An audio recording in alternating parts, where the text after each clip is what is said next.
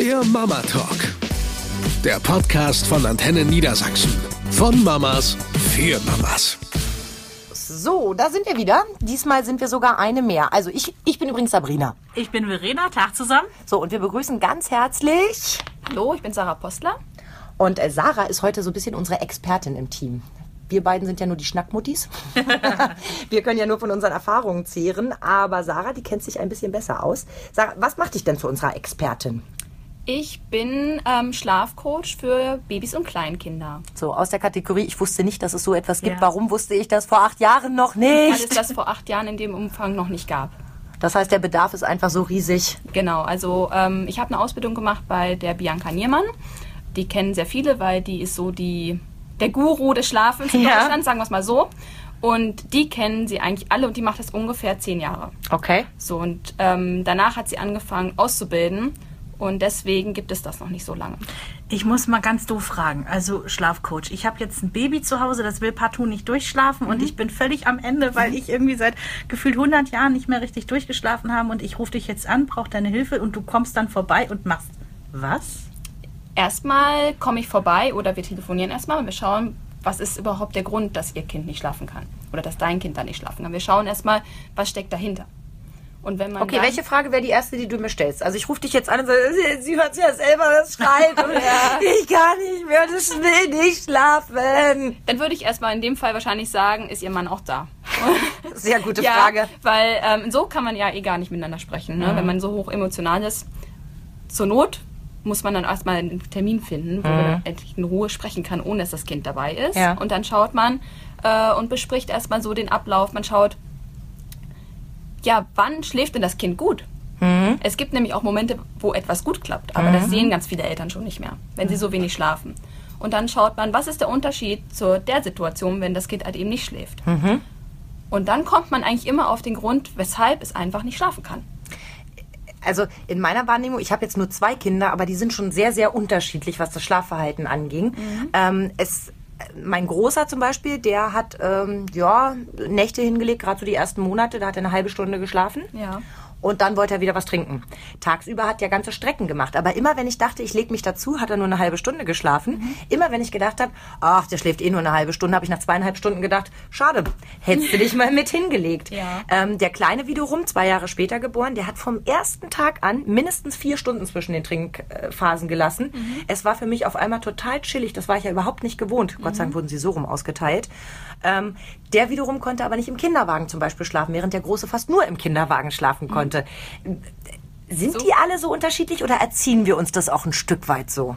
Ähm, sowohl als auch. Also zum einen ist man beim ersten Kind natürlich auch ganz anders als beim zweiten. Man hat mehr Zeit, man hat mehr Ruhe, aber man ist auch etwas überforderter mit der Ja. Erstsituation Genau. Und man hat viel mehr Zeit, alles nachzugrübeln. Ja, und zu googeln. Und zu googeln und darüber nachzudenken, ob das jetzt richtig ist oder nicht. Mhm. Also aus meiner Erfahrung, die meisten Mütter machen sich extrem viele Sorgen, ob das, was sie jetzt aktuell tun, für ihr Kind richtig ist oder nicht. Ich habe eine Freundin, die hat mal zu mir gesagt, was du in den ersten drei Monaten verdirbst, holst du nie wieder ein. Da habe ich gedacht, Ja, um sowas- Gottes Willen, Ja. und da, wie viel Druck stellst du dich Genau. denn, wenn du denkst, oh, ich darf nur keinen Fehler machen? Genau. Aber apropos Fehler, das würde ich gerne wissen. Gibt es denn sowas wie absolute Don'ts, was Babyschlaf angeht? Also was absolute Kardinalsfehler sind, die man niemals tun sollte, weil das dann einfach total schief geht? Also grundsätzlich ist es so, ähm, jeder Mensch ist ja anders. Jeder hat ein eigenes Empfinden für Schlafen auch. Und wenn zum Beispiel du total freiheitsliebend bist und sagst, ich möchte einfach noch mein Leben weiterleben, so wie vorher, ich möchte in Urlaub fahren, ich möchte täglich mal irgendwo hingehen können, dann geht es einfach nicht, dass das Kind nur im Kinderbett schläft. Dann müssen wir dem Kind von Anfang an beibringen, schlaf mal im Kinderwagen, schlaf mal in der Trage, schlaf mal im Auto, auf meinem Arm oder sonst wo. Was dazu führt, ist, dass das Kind einfach auch aus sich heraus einschlafen lernen muss. Ohne deine Hilfe, weil sonst geht es nicht. Das ist, wäre so ein No-Go für so ein Thema. Wenn man jetzt sagt, nee, ich möchte eine ganz klare Struktur, ich will zu Hause sein, ich möchte, dass er genau zwei Stunden zu dieser und dieser Zeit in seinem Bettchen liegt, dann muss man aber auch dann zu Hause sein. Und das machen ganz viele Eltern nicht. Die haben eine Vorstellung und wollen das gerne so, aber die machen etwas ganz anderes. Also die sagen dann, ich möchte gerne, dass mein Kind jeden Tag zwei Stunden Mittagsschlaf macht. Ja. Und dann kriege ich Protokolle und dann sehe ich, wann sind sie wo, wie dabei. Und dann sieht man, die Frau ist nie zu Hause. Ja, dann kann das auch Genau. mit der Struktur nicht klappen. Genau, ja, und dann klar. muss man mal hinterfragen, warum bist du eigentlich nie zu Hause? Ja, weil ich so freiheitsliebend bin. Aha, dann kann das aber gar nicht funktionieren, was du mir eigentlich am Anfang gesagt hast. Ja. Ich meine, irgendwann muss ja jedes Kind mal schlafen. Also Ja. machen wir uns nichts Genau. vor. Selbst wenn du, und das ist natürlich jedem von uns schon passiert, du hast den Punkt verpasst. Mhm. Also du siehst, irgendwann begreifst du ja, was so die Anzeichen sind. Die einen fassen sich ans Ohr, äh, die anderen ne, knuddeln sich irgendwie ein oder fangen das Schreien an. Es gibt ja auch welche, mein Nachbarskind hat sich in den Schlaf immer geweint. Ja, das machen ganz viele. Da durftest du nicht an den Kinderwagen, da sagt die Mutter, weil ich guckte dann so ganz vorsichtig rein. Ich wollte mich um Gottes Willen nicht einmischen. Ich bin keine Mutter, die ungefragt sich einmischt, ne? Mhm. Aber ich guckte so ganz vorsichtig rein. Natürlich mit, wahrscheinlich etwas Mitleid in der, äh, im Blick. Und die Mutter sagte, oh, bloß nicht, bloß nicht. Der braucht das so. Der, der weint Gut, so zwei, drei gesehen hat. Minuten, weint er sich ein und dann schläft er ein. Mhm. Ich weiß, ich wäre genau die gegenteilige Mutter gewesen. Schön, dass du es gerade sagst. Ich wäre die gewesen, die sofort, ach, Genau. und komm mal her, So und was ist anders. denn? Und schuckel, schuckel, schuckel. Und hätte mich dann gewundert, warum das Kind zwei Stunden nicht schlafen will. Ja, genau. Und das ist bei ganz vielen so, dass sie das Tra Weinen entweder gar nicht erst ertragen Hm. oder heutzutage ist so die Einstellung, mein Kind darf nicht weinen. Und da muss man sich mal hinterfragen, warum darf eigentlich eine Emotion niemals rausgelassen werden? Das wäre so, als wenn ich niemals weinen dürfte. Ja, aber wir denken ja in dem Moment, es weint jetzt, es kann sich nicht anders ausdrücken, es sagt jetzt, ähm, äh, weiß ich nicht, ich, ich bin müde, hilf mir, wie auch immer, und dann will ich ja auch helfen. Ja. Aber scheinbar ist dieses Weinen ja eher so ein, oh, ich bin müde, mich nervt hier alles, aber boah, ich krieg das schon hin. Ja, das ist Regulation. Hm. Äh, Nicht jedes Kind reguliert sich so. Es gibt solche Kinder. Es gibt natürlich auch Kinder, die sind dann wirklich panisch, weil sie können wirklich nicht alleine einschlafen. Viele können es wirklich nur über die Brust oder im Auto oder im Tragetuch, um, auf dem Petsyball, ähm, im, im Storchenschritt, um den Tisch herum und so. Aber das sind andere Kinder, die werden dann wirklich panisch und das hört man deutlich. Es gibt einen Unterschied beim Weinen. Jetzt hört man viel über die sogenannten Einschlafhilfen. Mhm. Im Bekanntenkreis bei uns sind zwei Fälle gewesen, wo die Babys nur eingeschlafen sind, wenn Mama durch das Gitterbettchen durch die Hand reingestreckt hat und das Händchen gehalten hat, bis das Kind Macht drei eingeschlafen draus, bei uns ist es ganz genauso gelaufen. Und dann hört man immer, um Gottes Willen, sowas darf man nicht machen. Mhm. Was sagst du zum Thema Einschlafhilfen? Also grundsätzlich ist es so, dass eine Einschlafhilfe immer schön ist, solange sie das Einschlafen nicht verhindert. Ja. Wir stellen uns nämlich mal vor, deine Mutter hält jetzt die Hand so rein, das Kind schläft ein und dann schleichen sich Mütter ganz vorsichtig weg und dann sind die Kinder sofort wieder wach. Das machen die so ein paar Mal und irgendwann merken diese Kinder, aha, wenn ich jetzt hier die Augen zumache und mich fallen lasse und einschlafe, dann geht die. Also passiert mir das nicht nochmal. Ich schlafe gar nicht erst wieder ein. Verdammt, das macht gerade alles Sinn. Und dann wird das aus so einer netten Einschlafhilfe, wo Mama vielleicht es nur gut gemeint hat, Ja. echt ein Problem. Dann kann die Mutter nämlich gar nicht mehr vom Bett weg. Also ein Stück weit habe ich das äh, auch früh schon kapiert. Ich habe zum Beispiel immer darauf geachtet, dass wenn ich ihn irgendwo zum Schlafen hingelegt habe, dass er dort auch wieder aufwacht. Genau. Weil ich gedacht habe, wie irre ist das denn? Stell dir mal vor, ich lege mich abends ins Bett und wache morgens in der Küche auf und habe keine Ahnung, was in der Zwischenzeit passiert ist. Das würde mich ja irre machen. Äh, Sie sind ja kleine Menschen. Sie sind natürlich noch nicht in allem so im Ausdruck und so weiter. Das kommt dazu. Aber an sich sind sie ja fertige kleine Menschen, wenn sie kommen. Also da, soweit habe ich dann schon gedacht. Aber natürlich nimmst du eine Zeit lang ja auch Einschlafhilfen in, in Anspruch. Ich erinnere mich an unsere äh, Freundin, die zeitgleich mit mir ein Baby gekriegt hat. Die war wirklich so verzweifelt. Die hat das Kind permanent in der Trage gehabt und dann in allen Variationen. Also auf dem Petsyball, was du auch gerade gesagt hast, also in Trage auf dem Petsyball musste die zehn Minuten wippen, bis dieses Kind eingeschlafen Ja. ist. Und ich dachte so für mich, das könnte ich nicht. Ja, das Interessante daran ist ja, dass Schlafen ein natürlicher Reflex ist, als angeboren. Ja. Die Kinder haben bis zum Tag der Geburt im Bauch auch geschlafen, nämlich immer dann, wenn sie müde waren. Nur dann muss man sich mal vorstellen, meistens ist es so, das Kind kommt auf die Welt, Mama ist von der Geburt völlig platt.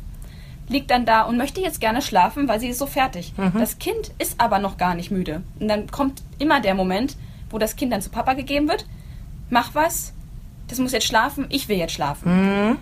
Es spielt dann gar keine Rolle, ob das Kind überhaupt müde genug ist, schlafen zu wollen oder zu können. Und dann fangen die Väter an, so zu hopsen. Das sieht man im Krankenhaus schon. Und das geht die ganze Zeit in so einem Wippschritt. Und Schön. wenn man dann mal sagt, ihr Kind ist übrigens schon eingeschlafen, sie können aufhören zu hopsen, das merken die irgendwann gar nicht mehr. Und dann entwickelt sich aus so etwas eine Spirale, weil die Eltern kommen gar nicht mehr raus. Es ist ja für den Anfang vollkommen in Ordnung. Genau, die Sorge habe ich auch mal. Ja. Wie, wie weit Spiral, das war ja auch deine Frage, ne? wie weit geht die Spirale? Also unser Großer, der, mein Mann ist dann auch drei Stunden nachts mit dem durch die Pampa gelatscht, Ja. damit ich drei Stunden vorschlafen konnte. Weil, wie gesagt, der hat dann eben halbstündlich, wenn er zu Hause war, War manchmal halbstündlich war der wieder wach. Im Kinderwagen hat er locker seine drei Stunden gemacht. Also ist Papa mit ihm gegangen. Ich war ihm Gott dankbar dafür. Und soll ich euch was sagen? Der ist jetzt sieben Jahre alt und schläft gar nicht mehr im Kinderwagen. Wir haben Ja. eine andere Lösung gefunden. Also wo ich immer denke, am Ende reguliert sich das doch alles wieder alleine. Ja, obwohl ich auch schon Kinder betreut habe, die vier Jahre alt sind. Aber Also die man muss passen sich ja, doch da nicht mehr rein. Nee, die haben dann andere Probleme gehabt, aber die schlafen einfach trotzdem nicht.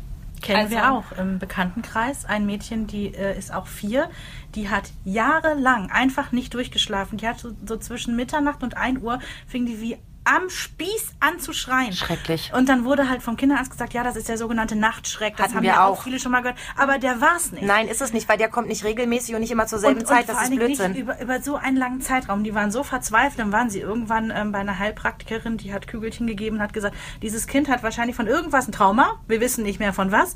Und dieses Kind hat einmal diese Kügelchen bekommen und schläft seitdem durch. Die Adresse das ist hätte ich irre. gern. Das ist total irre. Okay, das hoffen ja alle Eltern. Also Ja. keine von meinen Eltern landet bei mir und sagt, ich weiß selber, ich bin das Problem, Mhm. ich muss an mir arbeiten, damit das wieder funktioniert. Die denken alle, ach, jetzt gehe ich erstmal zum Osteopathen. In der Hoffnung, Ja. es ist was Körperliches. Ja, ja, Dann ja, ich gehe zum Heilpraktiker. In der Hoffnung, der hilft mir. Der Kinderarzt wird nochmal zu Rate gezogen. Genau. In der Hoffnung, da ist irgendetwas Körperliches. Nicht, dass sie sich wirklich wünschen, aber es ist viel einfacher. Mhm. Muss eine Erklärung geben. Genau, es ist viel, viel einfacher, einen Grund zu finden, als an sich selber zu arbeiten. Und wo du das Körperliche ansprichst, ähm, es gibt ja nun auch Kinder, ich hatte selber so eins, fünf Monate lang hatten wir die Dreimonatskoliken. Mhm.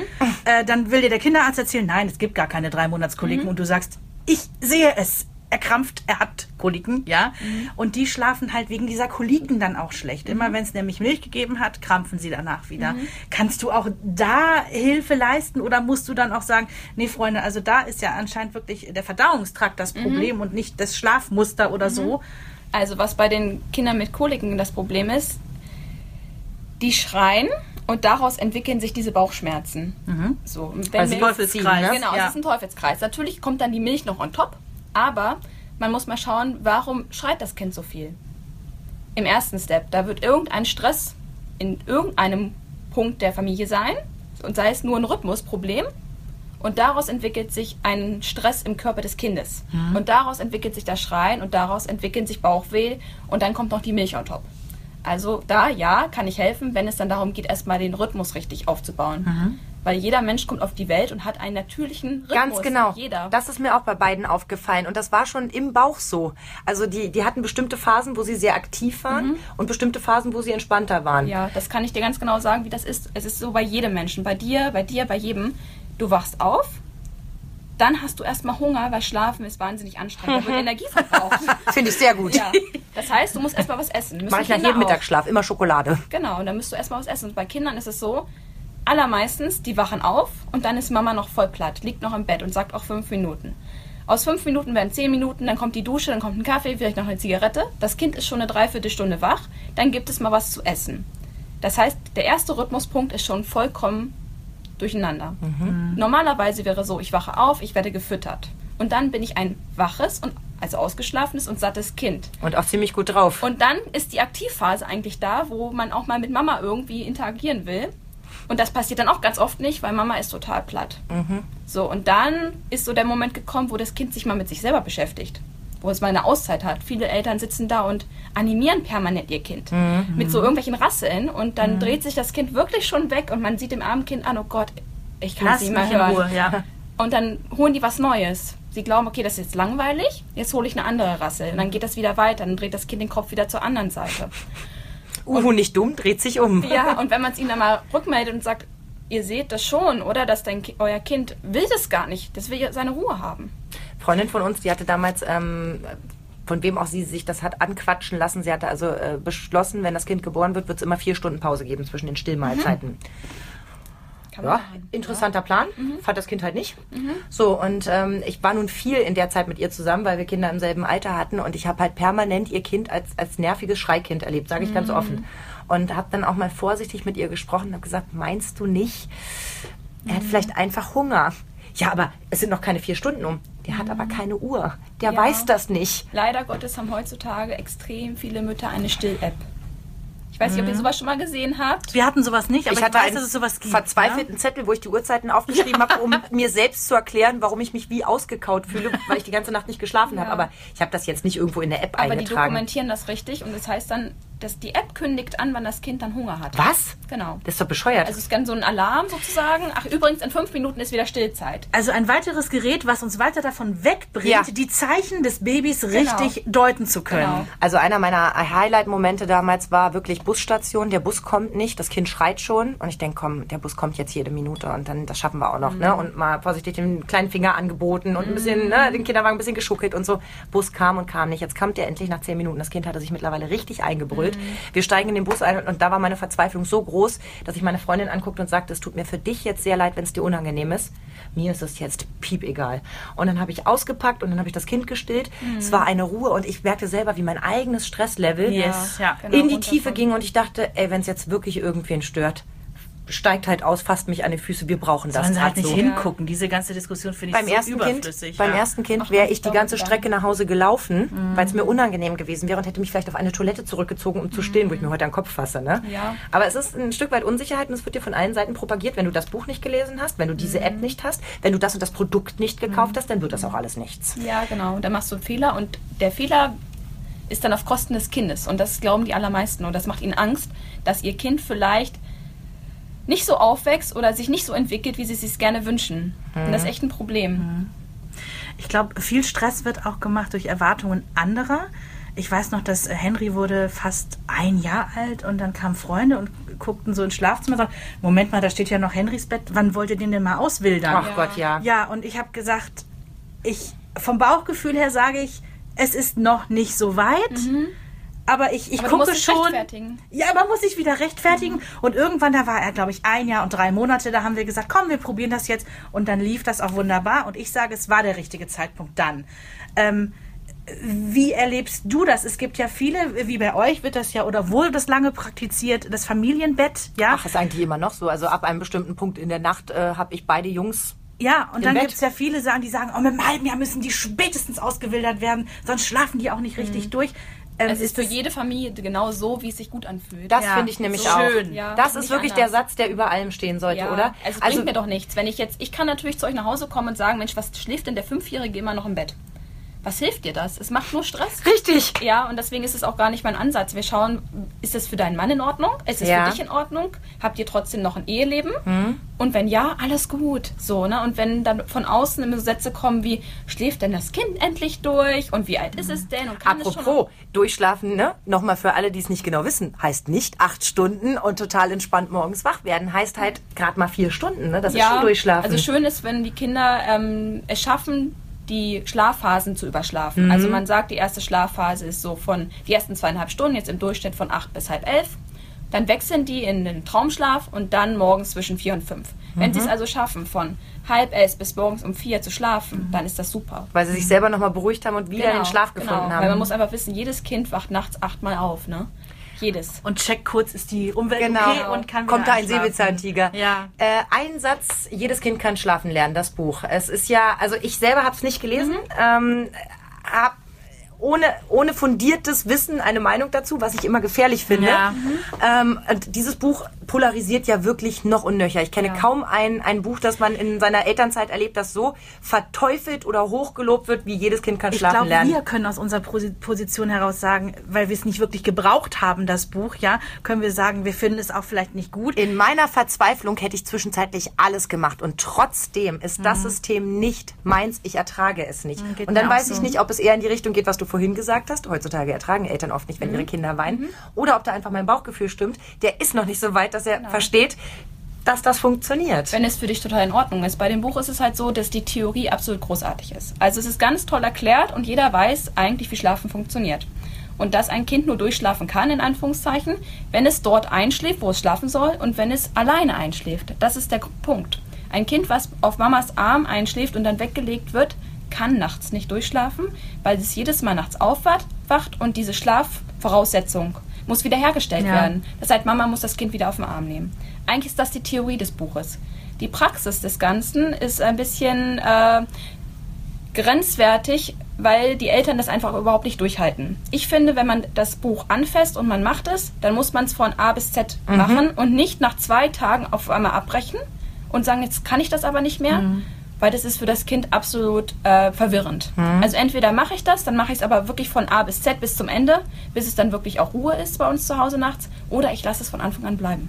Aber du verteufelst das erstmal nicht. Nein, so ich, verteufel, grundsätzlich. ich verteufel grundsätzlich gar nichts, weil für jede Familie etwas anderes funktioniert. Mhm. Und mir ist es ehrlich gesagt lieber, das Kind schreit mal drei, vier Nächte, als dass es nachts von einer Mutter im Tiefschlaf, sag ich mal, totgeschüttet wird. So was Und wir, wir ja alle standen, und da können wir so offen sein, wir alle standen schon mal in diesem Moment, wo es wenigstens mal durch den Kopf gezuckt ist. Am Ja, man macht es würde natürlich ich das nicht. Natürlich, Natürlich macht man nicht, es nicht, ja. aber jeder von uns weiß, dass diese Grenzerfahrung kommen kann. da. Man versteht da. auf einmal, wie andere an diesen Punkt gekommen sind. Genau. Äh, Und wir haben sehr, sehr ja. viele Schüttelbabys hier in Hannover, muss man auch mal so Ehrlich? sagen. Ja, ja. Extrem viele. Oh Gott. Und äh, ich weiß das so genau, weil meine Schwiegermutter bei der Staatsanwaltschaft für Schutzbefohlene gearbeitet hat, Oh. die 0- bis 3-Jährigen. Und da kriegt man dann so mit, oh Gott, da ist wieder ein Schüttelbaby. Mm. Und warum ist das geschüttelt? Dann frage ich immer, das wird doch nicht tagsüber geschüttelt. Nein, das wird nachts geschüttelt. Ja, warum? Ja, die weil die Mama ist so fertig. Ja. Und da ist niemand, der mal sagt, ich nehme jetzt dieses Kind. Und manchmal kommen natürlich noch andere Aspekte dazu. Die haben vielleicht finanzielle Sorgen, Ja. private Probleme, Mehr Kinder, die Stress Genau, machen. genau. Und dann passiert das. Und dann ist mir lieber, diese Familie hat vielleicht mal jedes Kind kann schlafen lernen angewendet. Und das Kind schläft jetzt und für alles ist in Ordnung, Mhm. als hinterher das Kind ist nicht mehr ganz in Ordnung. Ich habe zum Abschluss noch zwei Fragen. Die erste, du hast ja selber zwei Kinder, zwei und vier Jahre alt. Ja. Hast du die Ausbildung vorher gemacht oder ist es aus, der, aus Ja. dem Moment heraus erwacht? Genau, mein erster Sohn hat mich in den Bereich getrieben. Genau. Weil, hatte der Weil Schlafprobleme? Der hat überhaupt nicht gut geschlafen. Mhm. Also der hatte so Schlafphasen am Tag 30 Minuten Mhm. ungefähr. Dafür habe ich aber wahrscheinlich anderthalb Stunden gebraucht, um ihn mit zum Schlafen zu bringen. Und dann hat er 30 Minuten geschlafen, dann war er wieder wach. Mhm. Und ähm, nachts war das, oh, alle anderthalb Stunden war der wach und wurde gestillt und wieder gestillt und wieder gestillt. Und ich war ziemlich dünn. Und irgendwann habe ich gedacht, nachdem ich beim Osteopathen war, beim Heilpraktiker in so einer Familienpraxis, und habe ich gedacht, ich glaube, ich bin selber das Problem. Und als ich das erkannt habe, konnte ich mein Problem ja auch beheben. Mir haben aber diese Sätze von außen nicht geholfen, wie der muss jetzt mal ins eigene Bett und dann muss er halt mal brüllen und dann muss er halt mal dies, muss er das mal. Ich hatte ja eine Vorgeschichte. Ich habe aus irgendeinem Grund mich nicht so verhalten können, wie ich eigentlich wollte mit ihm. Ich konnte auch keine klaren Grenzen setzen. Das war mir gar nicht möglich. Ich war irgendwie so gehindert.